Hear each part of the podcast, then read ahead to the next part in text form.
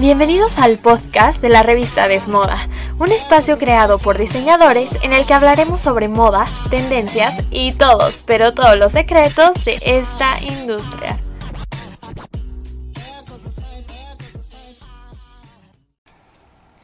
Hola, yo soy Cristina Bravo y hoy les vamos a explicar 10 términos de moda que muchas veces utilizamos de manera incorrecta o de plano ni los conocemos. Entonces, para eso, hoy va a estar con nosotros Ariadna Díaz, que es diseñadora y editora de la sección de tendencias de la revista Desmoda.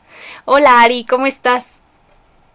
Hola Cris, gracias por invitarme. Espero que esta información les sea muy útil y pues que puedan conocer un poco más de toda la industria de la moda y de cosas que están muy presentes sobre todo en redes sociales actualmente. Bueno, ¿qué te parece, Ari, si comenzamos con la diferencia entre estética y aesthetic?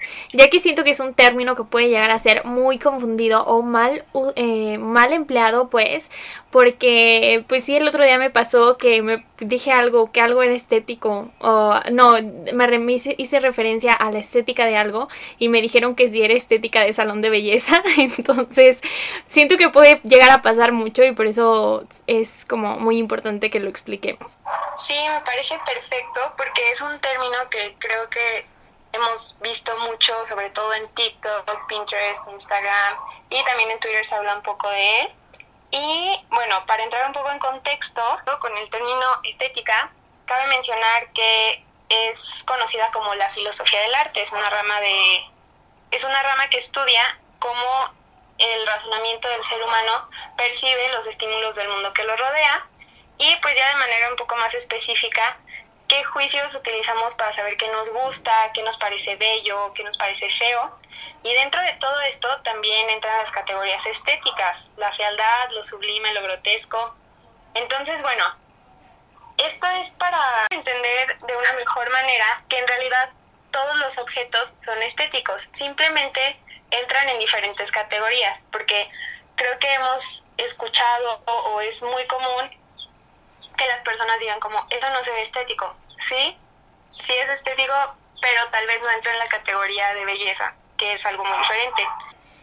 Y bueno, dentro de todo este tema de la belleza, de cómo percibimos el mundo, etcétera. Sí, de hecho, en todo eso de aesthetic, está cañón, o sea, es todo un mundo en Pinterest que muchas veces decimos, ay, pues el que es Pinterest y, o Tumblr y se acabó. Y la verdad es que no, o sea, es muchísimo, muchísimo más. Y mm, de hecho, de ahí vienen como, se derivan como muchos términos distintos. Incluso hay uno que hemos visto mucho y que tal vez a mucha gente se le, le parece incorrecto, pero es el de blink, blink literal, así como suena. Y bueno, en realidad sí existe ese término en, el, en, en, la industria de la moda, o sea, sí es correcto utilizarlo, aunque mucha gente a veces lo usa así como, bueno, pues el bling bling, como de manera muy coloquial, pero en realidad tiene su origen en el hip hop y eh, se trata de este uso excesivo de ropa, joyas y bisutería y, por, y de ahí viene literalmente la palabra y hacemos referencia a ese estilo pues hip hopero em, lleno de brillos y bling bling. Ahora vamos con un término o varios términos que en realidad nos perturban mucho, la verdad Ari, nos perturban demasiado. Sí, es que se parecen mucho y creo que incluso antes de estudiar diseño de modas yo no sabía distinguirlos. Yo iba a una tienda y pensaba que un mono ya era todo lo que vamos a hablar ahorita y no, en realidad sí tienen diferencias muy específicas. Bueno, comenzamos con la palabra palazzo. Esta es una palabra que en serio es muy confundida y es muy común que la confundamos, ya que en realidad es un corte de pantalón, o sea, es un pantalón muy holgado, eh, de forma recta y que eh, ajusta en la cintura. Entonces, eso es un, un palazzo, no es un enterizo. Cuando lo unimos con una blusa o alguna una parte superior, entonces ya se convierte en un, pues en una prenda en un enterizo, pues. Justamente hablando de enterizos, en esta categoría hay cuatro tipos muy importantes. Cris, ¿nos puedes platicar de ellos? Bueno, uno de ellos es el jumper. Y este fue muy utilizado en los 80s, que era el clásico de mezclilla con una pechera o un peto, que es este cuadrito que va justo en el pecho y es sostenido por tirantes. Este es el jumper y sí puede ser tanto de pantalón como de falda. Por otra parte tenemos em, el overall, que ese es este un enterizo con mangas y es muy holgado. Este en realidad nació como una prenda de trabajo para los trabajadores de las calderas de carbón y fue creado para que no les entrara el hollín por la ropa. Después de esto se volvió, bueno, lo hemos visto todavía en sectores de trabajo como en gasolineras y cosas por el estilo, y se volvió como una prenda ya de uso común, incluso ahorita está muy de tendencia y la vamos a ver mucho como en colores pastel y cosas por el estilo. Sí, de hecho me di cuenta, la verdad yo no conocía el origen de estas prendas hasta hace poco, pero pasó lo mismo que con los jeans, las personas lo encontraron muy cómodo por la libertad de movimiento y que solamente tiene pues este ajuste en la cintura, un poco arriba, un poco abajo y fue una muy buena adaptación de las prendas de trabajo a la vida real. Así es, y bueno, hablando de comodidad, como ya les habíamos dicho, el jumpsuit es compuesto por un pantalón y una alguna blusa, una parte superior. No tiene que ser específicamente el pantalón de corte palazzo que acabamos de explicar, sino puede ser cualquier tipo de pantalón y pues es muy cómodo y sobre todo muy práctico porque luego dices no sé qué ponerme y ya, o sea, es como la super prenda clave para nuestro pues para nuestro armario. Sí, te resuelve el outfit totalmente y de hecho logra como algo más coordinado, como te hace un look monocromático o si es un estampado ya está más armonioso. Así es, y de hecho de aquí se deriva la palabra romper, que es, es digamos un jumpsuit, pero de short. Yo sé que esto puede ser como muy muy confuso, pero en realidad el romper es eso, o sea, es el shortcito con una parte superior, puede ser escotada o con mangas, sin mangas, eso, eso es eh, totalmente aparte, no influye en el término, pero en realidad ese es el romper y ese lo vemos muchísimo más pues ahorita en, en temporada primavera-verano. Y bueno, todos estos términos pueden entrar en una sola palabra y esa, al menos en nuestra habla, es mono. Es muy simple porque así ya no te equivocas. Ah, claro que si te quieres ver como más específico o si estás buscando una prenda específica, te recomendamos que uses cualquiera de las anteriores. Pero pues es muy común escuchar eso, incluso en las tiendas en línea y todo este tipo de, de comercio, pues te va a aparecer alguna categoría mono y ahí te van a aparecer todos los, pues los que mencionamos anteriormente. Otro término que es muy utilizado no solamente por consumidores, sino también por diseñadores, y esto no es con el afán de hacer una crítica negativa, sino de que se conozca un poco más, es el término de alta costura. Este concepto surge en el siglo XVIII con la diseñadora Rose Bertin, que creaba vestidos para la aristocracia y la élite francesa. Y así fue llevado a cabo durante muchos años, o sea, todos los diseñadores que hicieran vestidos para estas personas eran considerados parte de la alta costura, pero después se funda la Cámara Sindical de la Alta Costura Francesa en 1973 y esta cámara nos habla de términos muy específicos para que tú puedas utilizar como descriptor haute couture o bien alta costura. Entre ellos incluye que los diseñadores hagan dos colecciones al año con al menos 50 piezas originales, que tengan couturiers, que son personas especializadas en técnicas de bordado y de costura. De hecho, una curiosidad de esto es que la misma couturier que comienza el diseño tiene que terminarlo. Yo en realidad esto me enteré hace muy poco pero son cosas muy, o sea, en realidad esto de la alta costura son cosas muy muy específicas y por lo mismo no podemos llamarle alta costura a los vestidos de quinceañera, por ejemplo. O sea, no es por demeritarlos, pero sí tienen no no, o sea, sí tienen mucho trabajo de por medio, pero tampoco cumplen con este tipo de de eh, especificaciones como también las horas de trabajo, eh, que son de 100 a 1000 horas de trabajo a mano. Otras de las especificaciones que a los diseñadores muchas veces se les complica cumplir son el tener un atelier en París que también lleva ciertas especificaciones en cuanto a la regulación de los empleados y que no pueden crear más de 10 piezas por diseño. Aquí se mantiene como esta línea de la exclusividad con la que nació la alta costura que les explicaba que era dirigida a personas de altos rangos y pues por la, por la misma razón varios diseñadores han sido descalificados o rechazados por esta cámara sindical. Por ejemplo, Dolce Gabbana, tengo entendido que se postuló.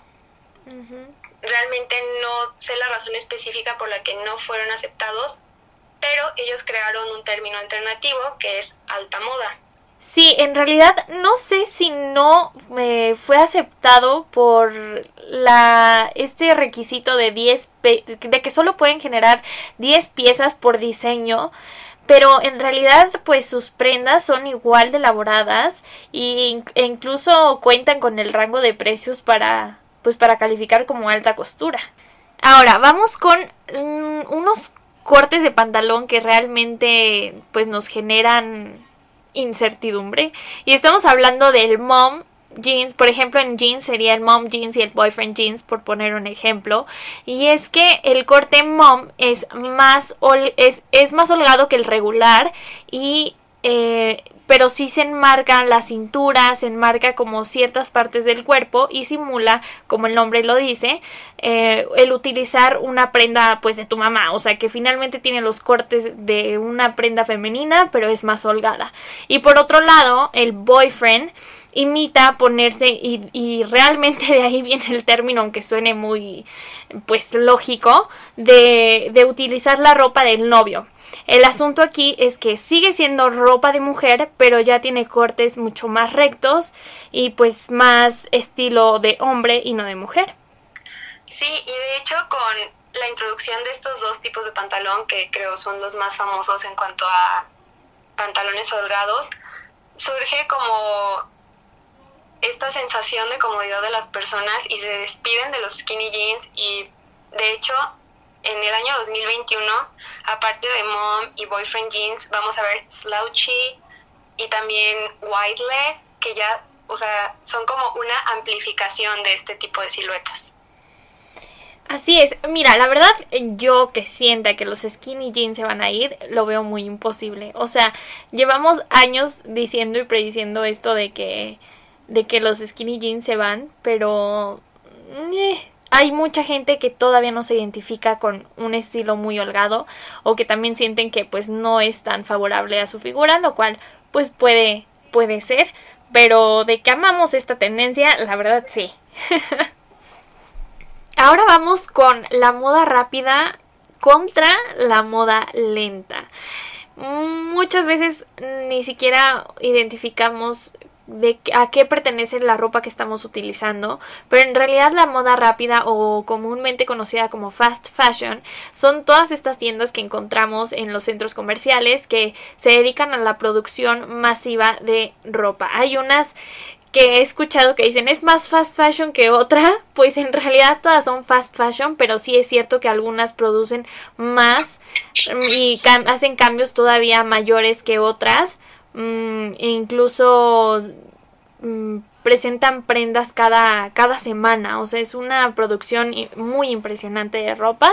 Y pues en realidad lo que sucede con esta ropa que aparte es mm, pues en realidad su costo es muy bajo, es que sacrifican la calidad con tal de tener el precio. Y también se han visto inmersos en bastantes pues eh, noticias controversiales. Ajá, exacto, muchos problemas sobre el trato a sus empleados. Sí, aquí se habla muchísimo de, de cómo, además de sacrificar la calidad de la ropa, la ética de los trabajadores realmente es muy deficiente, al igual que la contaminación tan grande que produce esta industria Y bueno, de hecho, como respuesta a la moda rápida, surge la moda lenta, que realmente tiene muy pocos años de, de que comenzó todo este movimiento y, y si aún no lo conocen, los invitamos a que lean nuestra edición de abril y nos escuchen en el podcast que va a estar como un poco más enfocado a estos temas. Pero esta, este concepto de moda lenta tiene un enfoque más atemporal, propone materiales muchísimo más duraderos, se podría decir básicos o prendas clásicas. Aquí, al contrario de la moda rápida, hay una prioridad de la calidad sobre la cantidad y también respeta mucho los procesos en plan artesanales y de hecho, por ejemplo, la diseñadora Carla Fernández en su página te especifica que, que si vas a ordenar una prenda, te mencionan que puede llegar a tardar incluso meses dependiendo del trabajo que, que requiera la prenda. Y aquí hay, una, hay un mayor respeto por la ética del trabajo. Hablando de toda esta onda de que si usamos ropa de moda lenta o no y qué tan benéfico puede ser para nuestro mundo, surgió mucho también y ya tiene varios, varios, varios años esto de la onda de usar ropa vintage y, la y vamos a hablar sobre la diferencia que tiene con la ropa retro porque muchas veces solemos eh, confundirlo y pues nada que ver.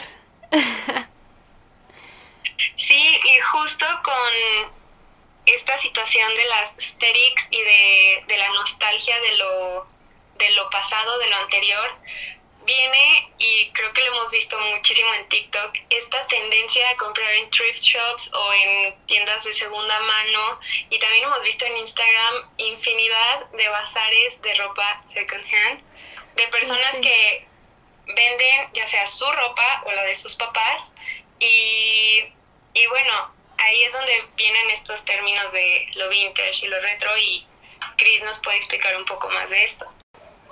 Bueno, si hablamos sobre las prendas vintage, estamos haciendo referencia a prendas que tienen más de 20 años, pero menos de 100, porque si llegan a los 100 años o, o, todavía más para allá, estamos hablando de lo que se refiere a antiguo, o sea, ahí ya son prendas y todo antiguas. En cambio, el término retro es lo que hace referencia a lo que tiene una antigüedad de 15 a 20 años. Y también se hace referencia a este término cuando algún diseño, objeto del arte, etcétera, está inspirado en el contexto de esta época. Puede no haber sido creado hace 15 o 20 años, pero sí estar inspirado en esas décadas en específico.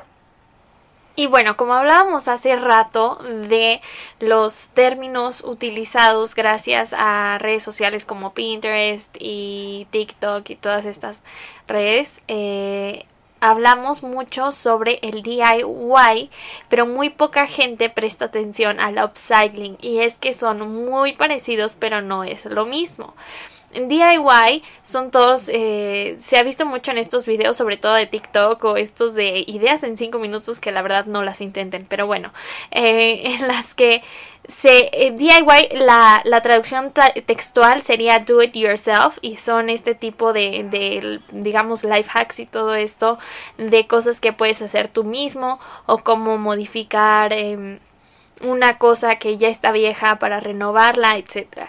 Y por otra parte, el upcycling es algo muy similar pero enfocado en la ropa y se trata de renovar las prendas al no sé, al hacerles ciertos cortes o costuras o lo que sea y darles una segunda vida a cualquier tipo de prenda y pues es parte de los movimientos ecológicos y sostenibles dentro de la industria de la moda. Y por último vamos a hablar sobre la diferencia entre tener estilo y vestir a la moda, porque muchas veces puede ser muy muy confundido y la verdad es que es algo que habla muchísimo de la persona en todos los sentidos, porque bueno, primero vamos a empezar con tener estilo y es que tener estilo va más allá de ir mmm, de dejarse guiar por las tendencias, sino es, es, tomarlas y darles tu propio toque, tu propio pues sentido de estética. Y, y por otro lado, pues, pues sí, o sea, vestir a la moda son, son más tendencias. Exacto Exacto, en el estilo tú estás como impregnando tu esencia, incluso la manera en que alguien acomoda una camisa blanca y otra persona, por ejemplo, Carolina Herrera puede acomodarla de una manera muy elegante, muy sofisticada, pero puede llegar alguien diferente como Alexander Wang y puede deconstruirla y ahí ya cambió totalmente el contexto de la camisa.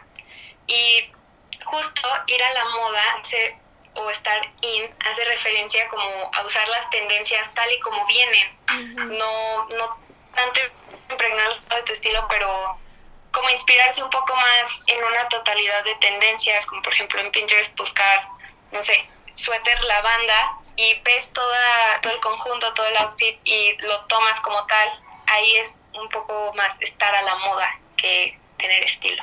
Sí, de hecho es algo que ha sido como muy... Ay, ha sido todo un tema esto de las It Girls, que, que luego dicen, ay, es que no tienen su propio estilo, simplemente, ah, incluso hay una trend en Reels en Instagram ahorita, no sé si lo has visto Ari, de de cómo me iría vestido a la pasarela Chanel, cómo me iría vestido. me encanta. que, que ahí dices, ay, hay muchas, muchas, muchas de los que he visto que dices, que dices, güey, o sea, simplemente se están vistiendo como la marca y, y, y ya.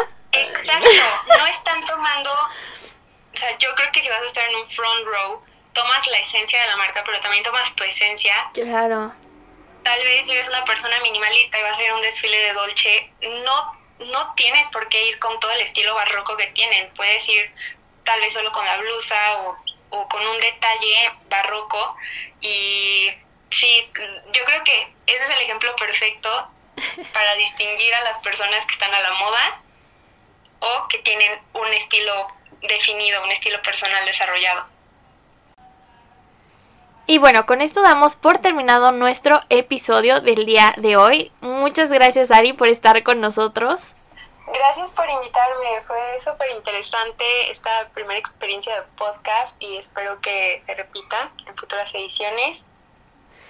Y sí, muchísimas gracias. No, gracias a ti Ari y gracias a todos los que nos están escuchando. Ya saben que pueden seguirnos en nuestras redes sociales arroba revista desmoda, así como en nuestra página web www.revistadesmoda.com y les recordamos que sacamos una nueva edición mensual todos los cuatro de cada mes y tenemos información durante todo el mes, noticias y más. Así que, bueno, nos escuchamos pronto. Ay, qué divertido. Quedó bien.